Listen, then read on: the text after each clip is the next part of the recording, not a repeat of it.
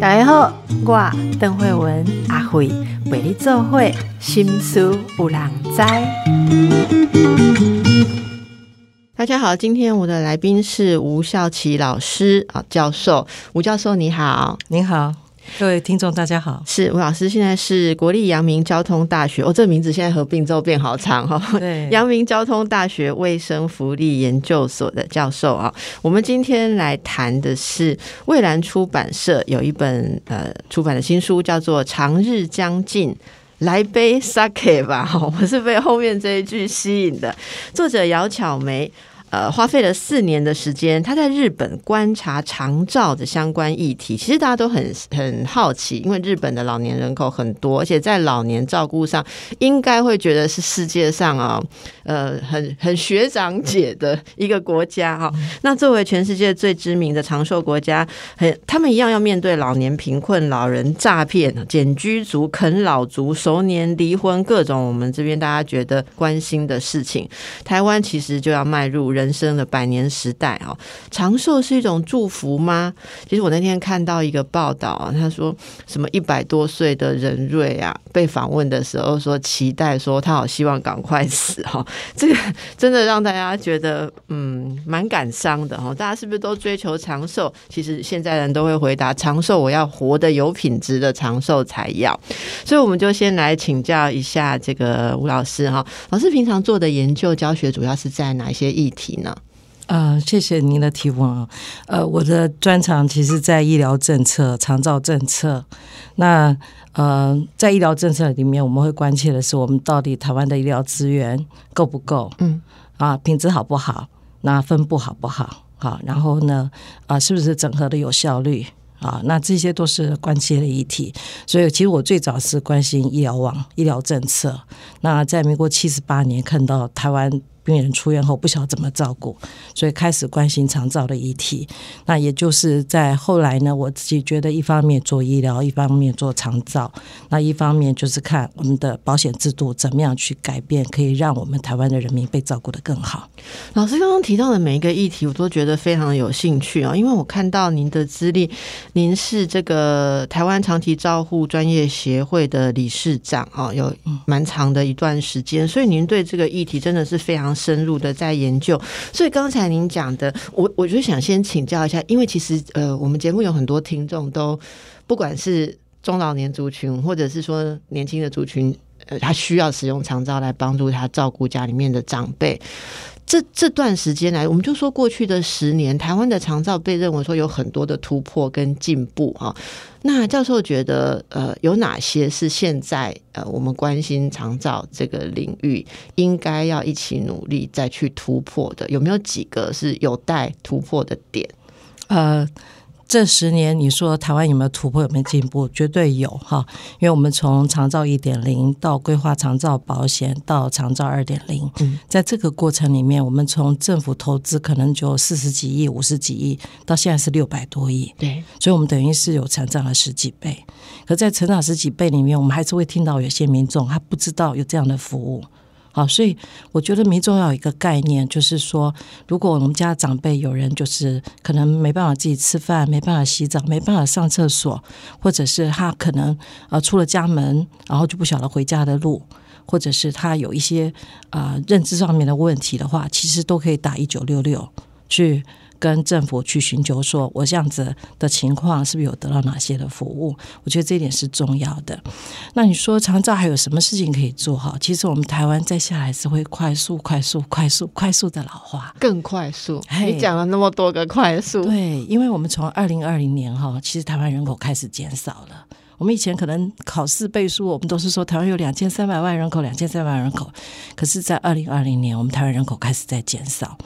那怎么样的减少法呢？我都是用一百万、一百万、一百万人口的减少。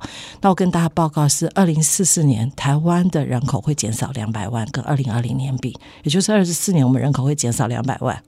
可是老人会增加三百多万。那增加三百多万老人，不是要更多人来照顾吗？可是我们年轻人会少掉四百五十几万。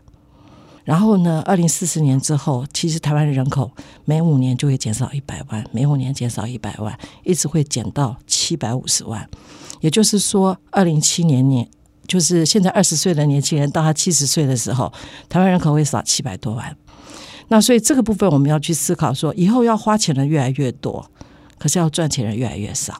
能够提供服务的人越来越少，所以长照要做什么呢？其实长照现我们会看到说，除了住行机构，我们慢慢也要去补助之外，那怎么让我们失能的民众？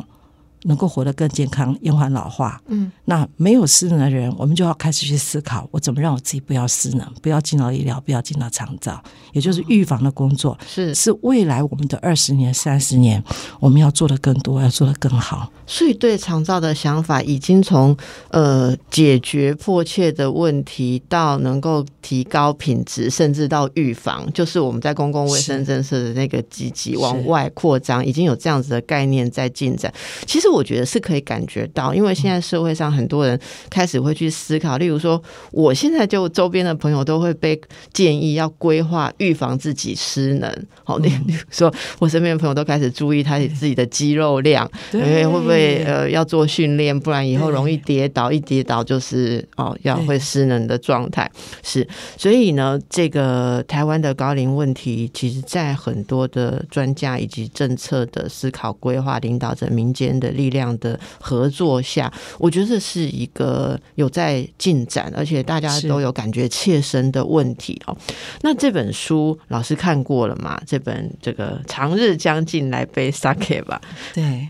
呀，那个长日将近啊，它有好几个含义哈。第一个是日本是长寿的国家哈，嗯，那但是他在长日将近，我觉得作者因为他本身是当过记者，然后又是媒体啊编辑方面的专长，就他在日本待了四年，他就把四年里面觉得哎有些有趣的就集结起来。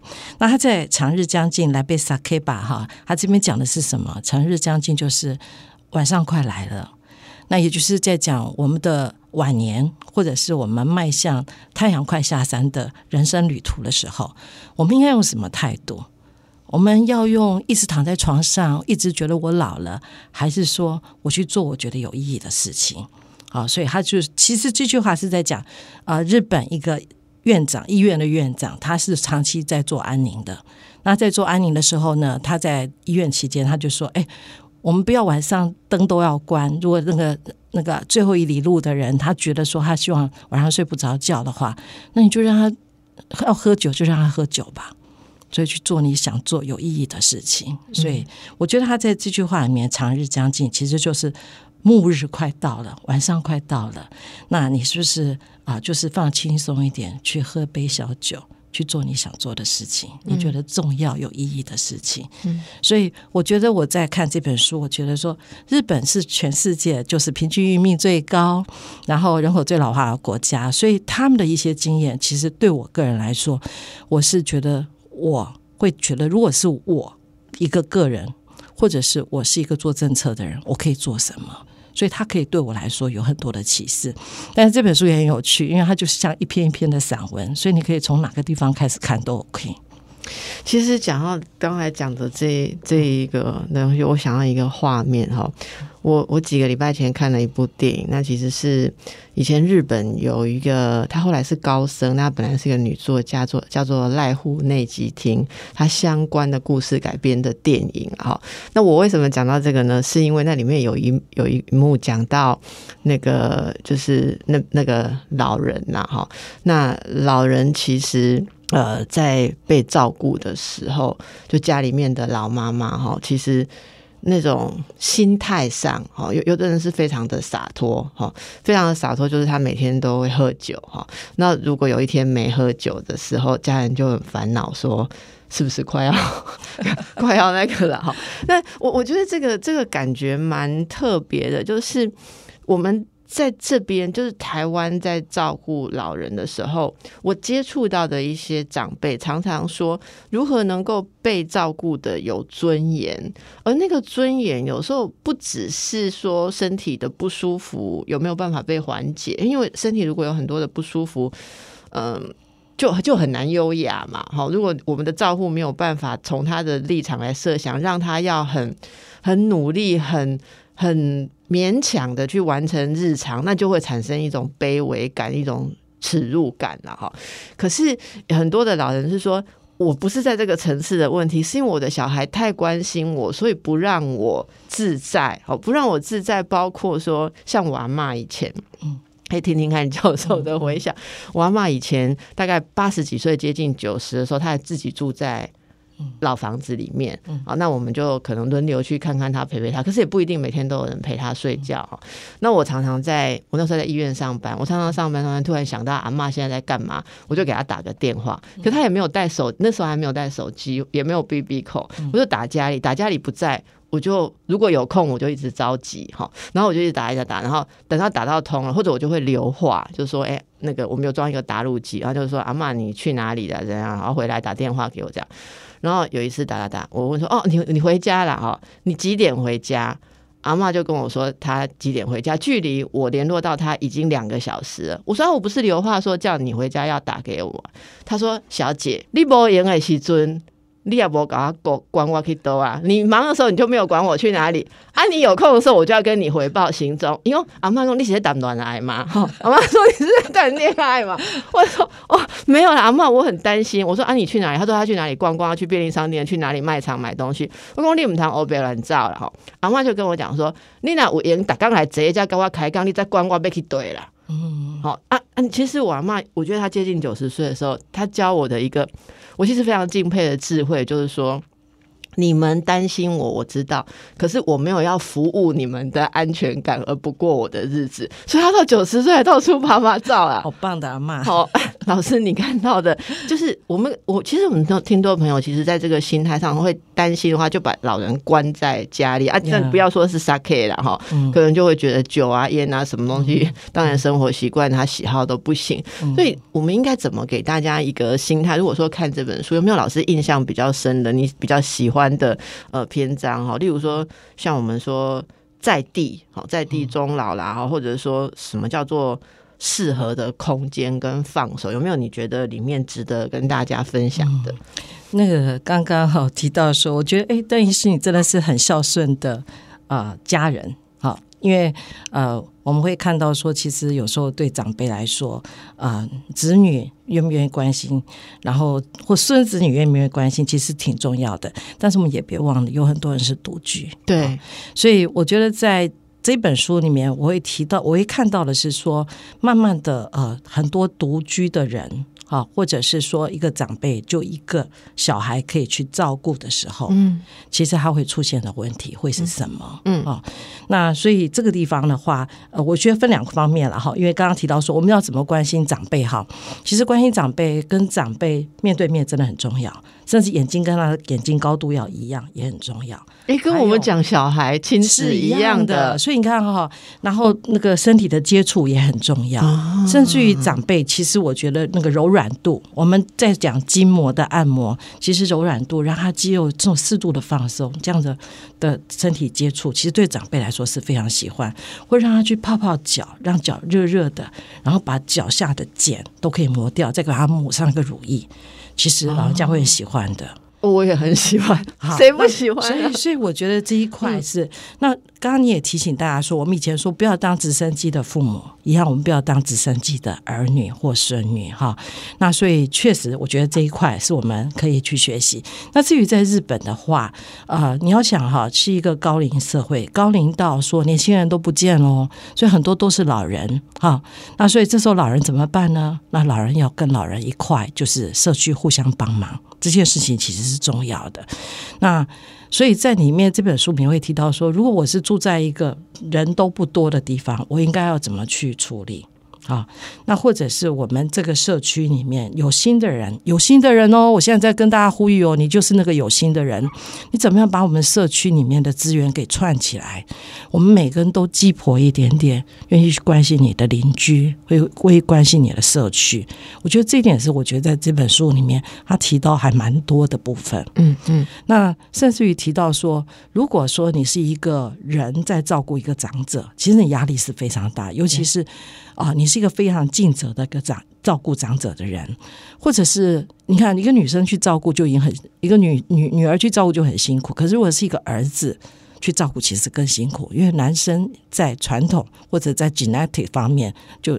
他在照顾人这一块确实没有女性这么的细腻，他们没有也没有学习，没有学习那么多照顾，所以邓医生你提到很重要是，男生女生都要学习，学习怎么样去照顾自己，去照顾长辈啊。所以在这个地方的话，我觉得这本书也告诉你说，如果你照顾真的压力很大的时候，要记得要会适时的求救。嗯，事实的外援，事实的说出来，它不是丢脸的事情，是，甚至他还在提醒我们，是说，其实以后呢，啊，可能很多人都要面对最后一里路。啊，我们台湾讲最后一里路，实际上就是说我面对我最后人生的时候，我应该怎么样去处理，会让自己活得更好，会让周遭人活得更好。我觉得在这本书里面是值得蛮多啊，健康的年轻人，如果有老有老父母的话，或者是。健康的老人，或者是啊关心这个社区的人，大家都可以去去多了解一下下。是是，好，我们让大家可以先看一下目前对这个问题你的准备到哪里，我们待会回来。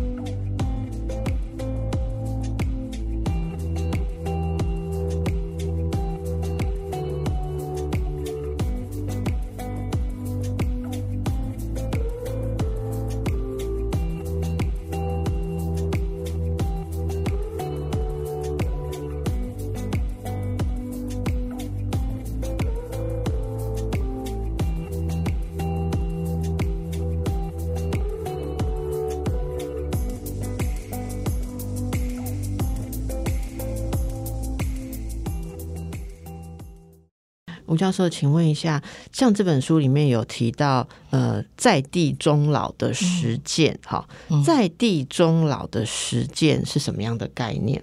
呃，在地终老哈，在我们早期几十年前接触叫 aging in place，就是在你最熟悉的环境中老。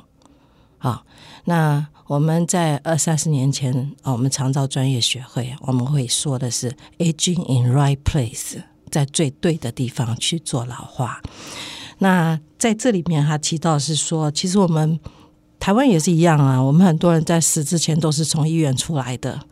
那在日本，他在提醒我们说，其实也不一定要在日本呃在医院做安宁。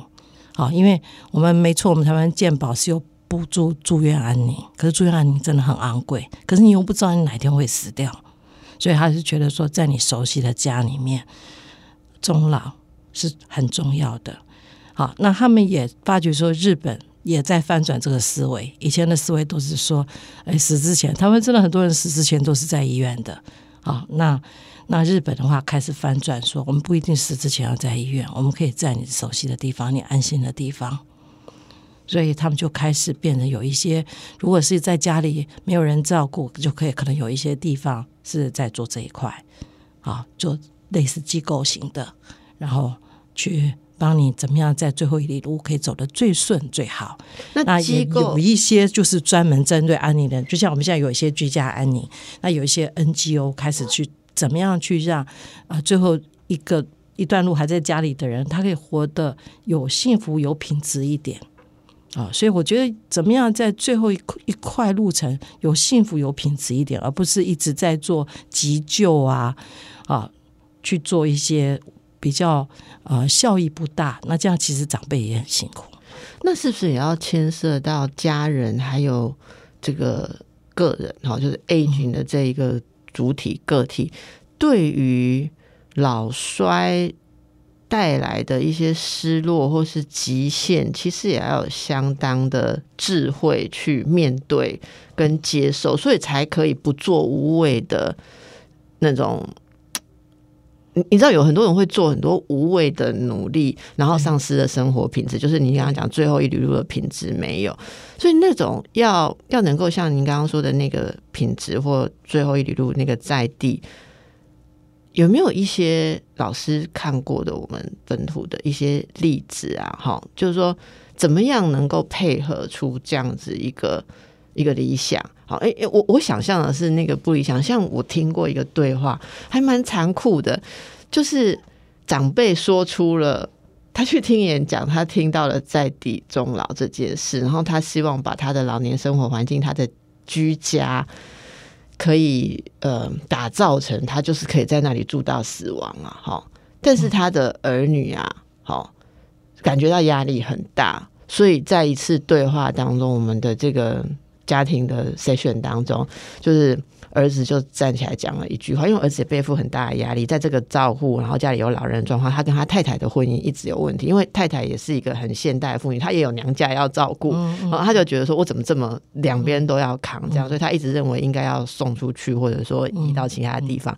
可是当妈妈说出这样子的话的时候，这个儿子就很痛苦，我记得他眉头深锁的说。在地终老不是你一个人的事，会牵涉到我们全部。所以你说的在地终老，其实是要我们现在全部都开始过老人的老人或有老人的生活，然后就停下来一阵尴尬的沉默，这样。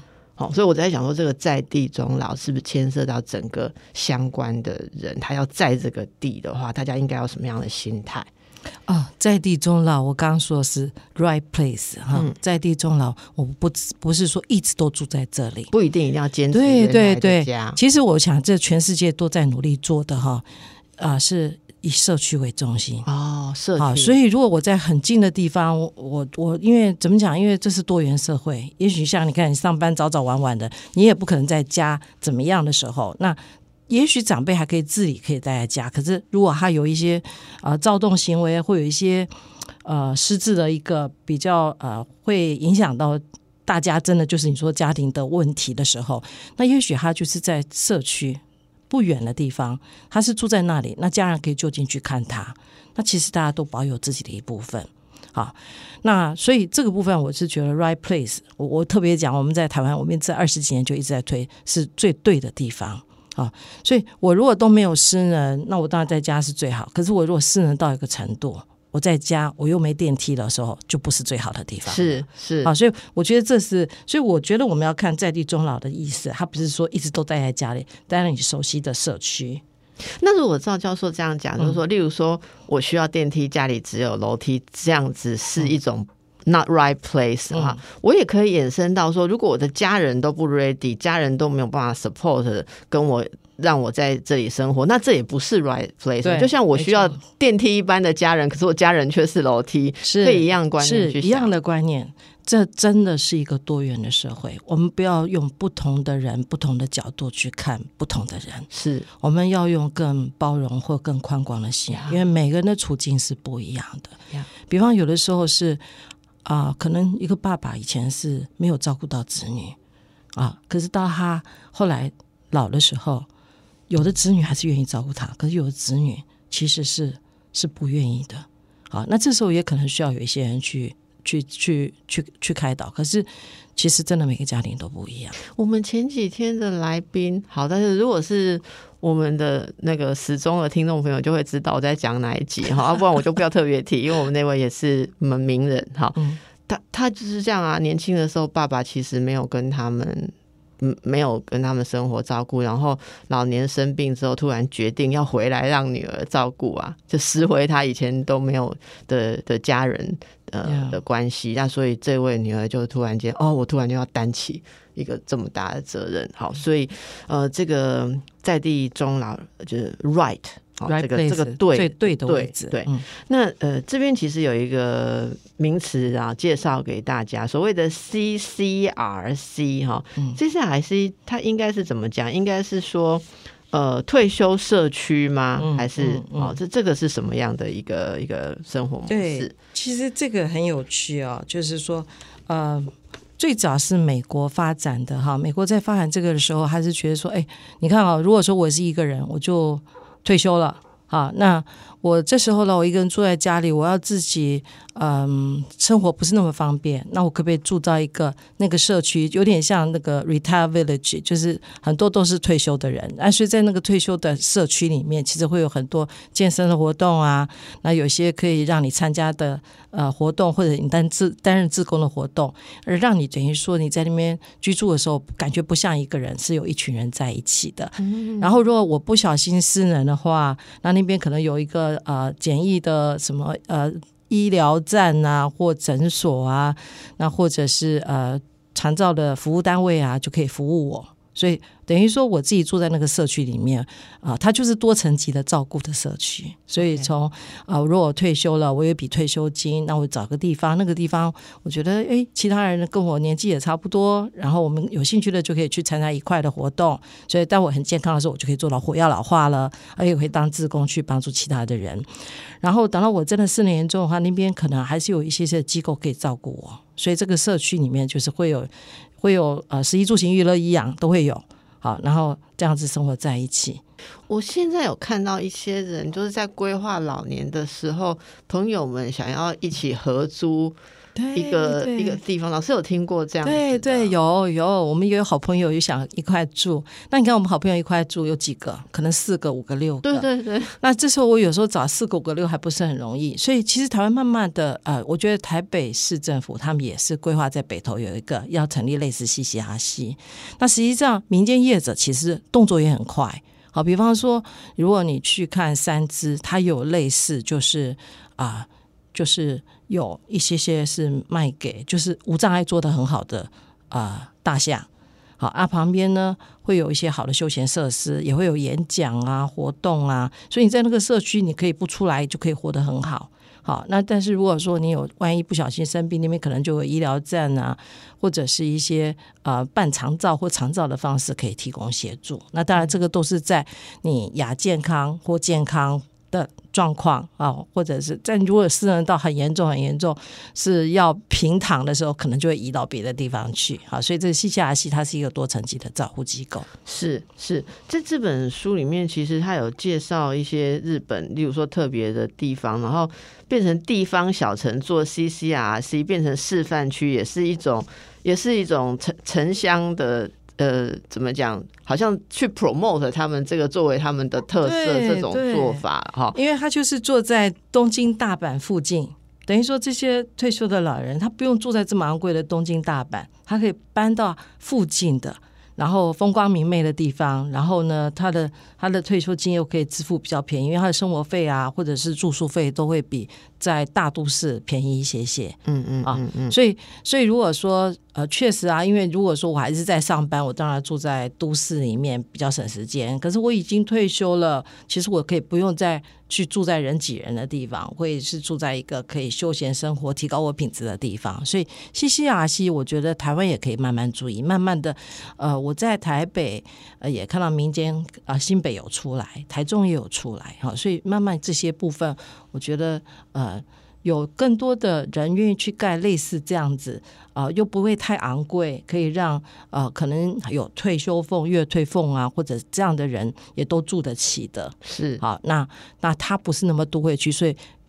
相对房价是比较便宜，好，那这个话对长者来说，其实我觉得也是一种选择，一种选择哦，因为选择有很多种，哎，是有很多，对，这我我可以感觉到老师非常强调说，其实我们不要用一种想法去套用在所有的人，好，因为有那样的想法就没有办法让每个人都觉得是 aging in the right place，因为这每个人对这个 right 都有不一样的想法，对，其实。我不知道大家怎样，不不不晓得老师，如果你自己以后老了，你会想住在风光明媚的郊区还是市中心？然后这我周围的人就有不同的想法。有的人说他一辈子都住在闹区，好，如果所以如果他下来没有。街上没有很多人，他就会觉得落寞。好，那有的人他会觉得说，我已经为了生活在这边吸乌烟瘴气，在城市里面乌烟瘴气这么几十年，好不容易有个理由老了，他要住到郊区去，哦，他非常的期待。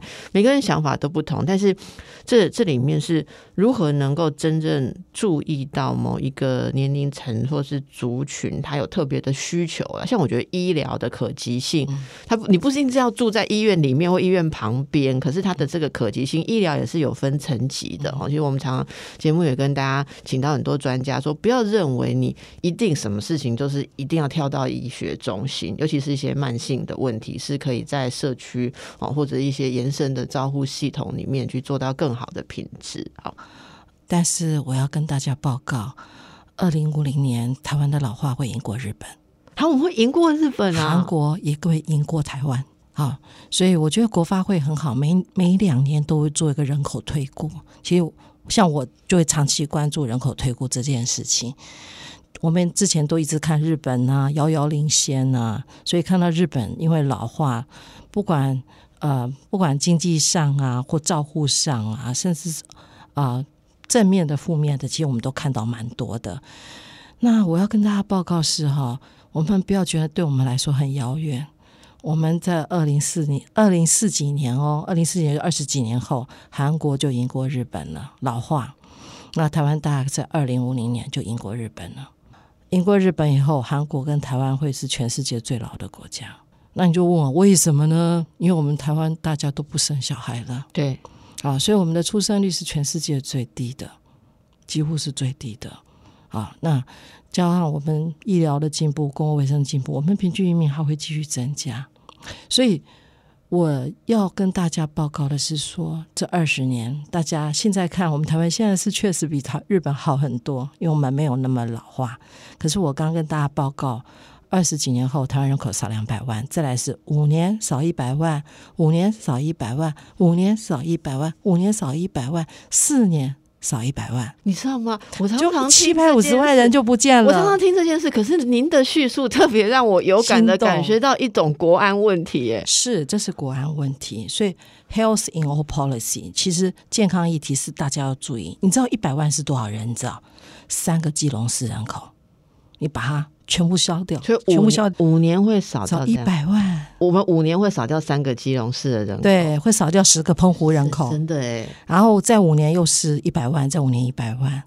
好，所以我会觉得说，台湾快速高龄少子化才是我们最该重视的。所以你看哦，以后如果你有电动轮椅，我就可以出去的话，不要后面有人扶的话，那我的道路无障碍就要做很好。嗯，我的交通无障碍就要做得很好，我的餐厅无障碍就要做得很好，我的公共场所无障碍就要做得很好，对不对？对。然后再来的话，我接下来年轻人不见了，每个行业都在抢人，我凭什么抢得到人来照顾啊？对。所以呢，整合式的照护，我们现在是次专业分的太细了，我们分工太细了，所以一个人要看好几科医生。我们都是以每个的专业当 person center。老师，你讲这个我太有感了，就是一个带一个老人家去看去一次医院，你没有可能只挂一科，至少三个。对，所以你会发觉，我们叫整合照护，不是叫你继续看三个医生，是慢慢我们医生，因为几乎我们的病人都是老人了，比较多了，所以这时候，哎，在真的在十几年前，我们就知道住院病人一半以上都是六十五岁大人。对，所以除了小儿科。跟妇产科的产科不用对象是老人以外，妇科也是老人呐，每个科骨科也是老人呐，内科也是老人呐，所以应该是说，我们利用我们六年继续教育，应该让大家都知道老化是什么。所以，我们以后分科真的不能那么。你说的六年继续教育是什么？我们等一下回来再请教一下。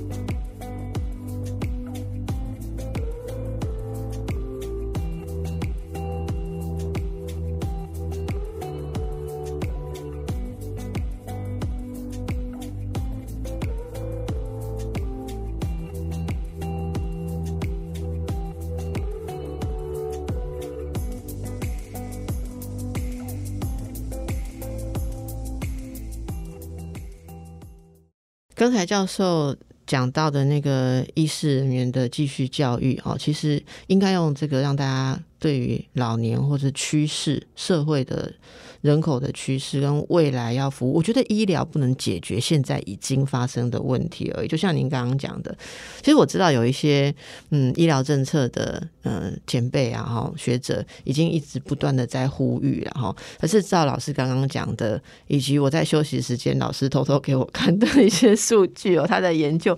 真的觉得这个问题是刻不容缓了哦。嗯，如果说我们未来的人口会那么快速的减少啊，在老师的用国发会的数据算出来的资料里面。从现在开始，二十年后就是二零四四那个时候哈，那个之后就会更快速的减少。你刚刚说每五年就蒸发掉一百万哈，这样如果我们生小孩的状况没有改变的话，好，那我不知道二十年内我们会不会改变大家生小孩的状况，这些都是大家要一起去关注的。好，那另外一个老师刚刚提到的问题，那些减少的人口减少在哪里？显然不是从大都会开始减少。所以是从乡镇开始减少。对，其实，呃，我在一百零八年帮政府做第九期医疗网规划的时候，其实我就看到说，在台湾那是因为一百零八年只能看到一百零七年以前的对人口资料，所以用一百零七跟十年前比，也就是九十七年跟一百零七年比，你会看到人口增加了五六十万人。但是我们台湾三百六十八个乡镇，就有两百二十四个乡镇人口在减少。嗯，所以你看啊，我人口剩下五六十万的时候，其实，在更早就已经看到农业县人口都在掉了。好，然后只是因为看农业县人口在掉以后，就说那如果乡镇呢？所以我才发现了说，哇，人口增加五六十万的时候，我们的两百二十四个乡镇，不要讲偏乡哦，二百二十四就是大部分的乡镇人口都在掉了。好。那二零二零年，我们开始人口要掉了，而且我跟大家报告，我们前面二十四年可能是掉了两百万，这下来就是五年掉一百万人，五年再掉一百万人，五年再掉一百万人，会掉哪里？一定叫做原来两百二十四个在掉，搞不好是三百个在掉。嗯，所以到后来不会掉的是哪里？可能就是剩我们大都会，就是都市地方。所以这个地方，我觉得我们要思考的是，我们政府该做什么。那会是一个嗯，我们民间该做什么？对，那那会是一个国家或是生活形貌很大很大的改变，会变成我们没有乡镇，呃，例如说医院，好，可能就撤退了，存活在是的乡镇了，对不对？是的，美国的话偏向医院就撤退了，所以其实这本书我们今天在分享的这本书，他就提到了偏乡他们怎么做好，偏乡怎么做呢？很可能说我们平常健检就要做，健康检查就要做。你平常健康检查做就比较不会有什么突突发状况，哎，那至于说是老迈的话，我们就安然接受，是好。然后或者是说在台湾，我会觉得我们卫生所是政府很重要的地方，所以卫生所越到偏乡，可能要盖大一点，因为以后老人有什么状况，可能都是往卫生所去去集中，所以卫生所搞不好也可以提供喘息服务啊、送餐服务啊，或者是临托。好，如果要这样想象的话，其实现在我觉得这几年不错，很多县市政府知道去争取前瞻预算，去把卫生所，因为卫生所很多都很旧了，去把它就是重建建好一点点，要有电梯，好，然后能够就是提供健康住进，然后也可以提供医疗，也可以提供照护，所以它其实是健康身心照护，可以作为一个健康中心的概念。然后其实。这本书也提到很多，说日本的觉悟就是我们应该从预防做起，我们应该改善，不要抽烟，不要喝酒。虽然还是说就去喝 sake 吧。说真的，从公共卫生角度，也希望大家不要抽烟、喝酒、嚼槟榔，然后甜的饮料也不要喝太多，还有不要太熬夜。就是我们要从健康饮食去开始。那为什么呢？这样才可以避免慢性病发生，才可以减少医疗、减少长照。啊，我们如果去看十大死因哈，你会发觉前面我们一我们一年死掉的人里面有百分之七十几就死于前面十个疾病，前面十个疾病哈有九个都是慢性病，所以全世界大家关注就是非传染性疾病的控制，已开发国家了哈，那非传染性疾病的控制很重要，就是就是。前端的预防，也就是我们应该不要有抽烟、喝酒、嚼槟榔或吃太甜的东西。更积极是，我们要好好的去运动，我们要吃足够的蛋白质，因为你要有吃每一餐都要吃到一个手掌心大的蛋白质哦。那这样子的话，你运动才会长肌肉，那你才会让你自己。可以逆龄而活，可以活得更好。所以，日本在这本书里面，你会看到很多都是说，我们应该把不好的健康习惯改掉，我们应该多走路、多运动。啊，我也要提醒大家哈，运动不是只有走路哦，因为走路就练到你的脚，没有练到你的手。可是七八十岁、八十几岁老人家，手的力量很重要，手握力很重要，因为手握力好的话，他可以开罐子，他的生活品质会好很多。真的，而且。你说这个真的，老师说到这个，我就说一下我最近的体会哈，因为最近开始试着认真一点在锻炼。其实上肢我们非常容易忽略哦。对。那就算是走路啊，走路我看到很多人一辈子都用不对的方式走路，所以走走走走，他就告诉你说我慢慢的不走了，因为他说走路会像我们家里面长辈说，他觉得他现在走路会腰酸背痛。可是你仔细看，那是因为他。习惯性的只有走路的话，并不是真的像全部锻炼那样有用到臀部啦，或者什么，他会代偿性一直去用他习惯的方式去走，所以不管是膝盖或者是脊椎，如果有问题的话，其实是会一直被恶化。那你需要去。就是说，偶尔也是要请，例如说专业的复健科医师啊，或什么，可以告诉一下你现在要注意的问题是什么，然后去加强那个锻炼。还有你刚刚说上肢，其实，在锻炼上肢的肌肉的时候，一定会用到背部，就所谓背部的核心这个东西，我发现非常重要。因为我的医师同学告诉我，他们为什么都在练上肢。你背部的这个核心如果有的话，你的背就会收紧。收紧的意思是什么？你胸腔不会。闷着被压迫，因为你长期其实慢慢老化，然后大家又现代生活坐着，你如果慢慢的形成一种南宫调骨，或者说你没有你你背肌没有力量伸展，你会自然越来越弯。为什么人家说老很多人背越来越厚或出现老态？其实这个部分差真的很多，那慢慢的会影响你肺活量，或者说你自己的一些呃就是。整个姿态的平衡，然后落在你的腰椎上面，种种的，呃，这复健师教我的哈，的力量就不一样，然后你会全身性的代偿。这个就是大家不要以为说哦，我都有我都有走路，有人很自豪说我每天走三十分钟，你怎么走很重要了哈。好，这个我们其实。也是顺便再提醒大家要认真听我们的节目，因为我们之前有运动老师、有专家来告诉大家这些。最后，我想把握一点时间来请教老师哈，你想跟听众说怎么样让自己更健康？呃，我们把健康哈分身体、心理、社会都要更健康，好才叫健康。身体、心理、社会都要健康才叫健康哦。